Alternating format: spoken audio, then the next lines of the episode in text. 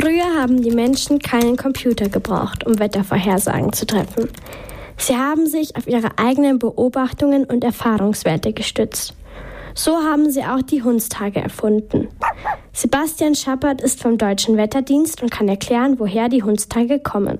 Letzten Endes geht es auf das alte Ägypten zurück, das heißt vor 6000 Jahre. Die Menschen, die da gelebt haben, die haben die Hundstage festgelegt und zwar anhand des Sternbilds großer Hund. Und das hat dann eben den Hundstagen ihren Namen gegeben. Mit echten Hunden haben die Hundstage also nichts zu tun. Sie fangen am 23. Juli an. Da geht nämlich der erste Stern vom großen Hund auf. Am 23. August ist das Sternbild vollständig aufgegangen und die Hundstage sind wieder vorbei.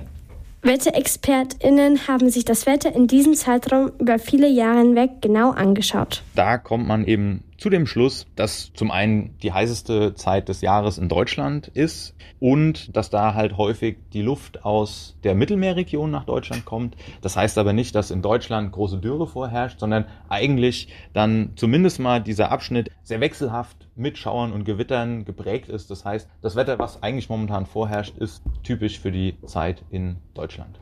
Eine Schönwettergarantie sind sie also nicht, obwohl das viele Leute annehmen.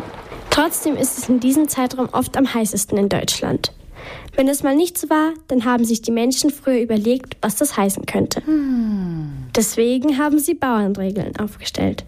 Zum Beispiel, was die Hundstage gießen, muss die Traube büßen. Das heißt, dass verregnete Hundstage eine schlechte Weinernte bedeuten. Und auch die alten ÄgypterInnen haben ihre eigenen Schlüsse aus den Hundstagen gezogen. Im alten Ägypten waren die Menschen halt sehr auf Landwirtschaft angewiesen. Und der Nil ist ja ein großer Fluss in der Region und der war dann auch von sehr, sehr großer Bedeutung für die Landwirte, weil die das Wasser gebraucht haben. Jetzt ist es so, im Sommer kommt es dort in der Region zur Regenzeit, das heißt, es fällt sehr, sehr viel Regen und entsprechend nimmt auch der Nil sehr, sehr viel Wasser auf und führt halt zu Überschwemmungen in den Randgebieten, was wiederum für die Landwirte gut war, weil die sehr viel Wasser für den Anbau hatten. Die alten ÄgypterInnen haben viel in den Sternenhimmel geschaut. So ist ihnen aufgefallen, dass das Hochwasser meistens zur gleichen Zeit kam wie das Sternbild großer Hund. Ah. Für sie waren die Hundstage also ein gutes Zeichen. Das ist aber nicht in allen Ländern so. In Griechenland zum Beispiel bringen sie meistens Hitze und extreme Trockenheit mit sich.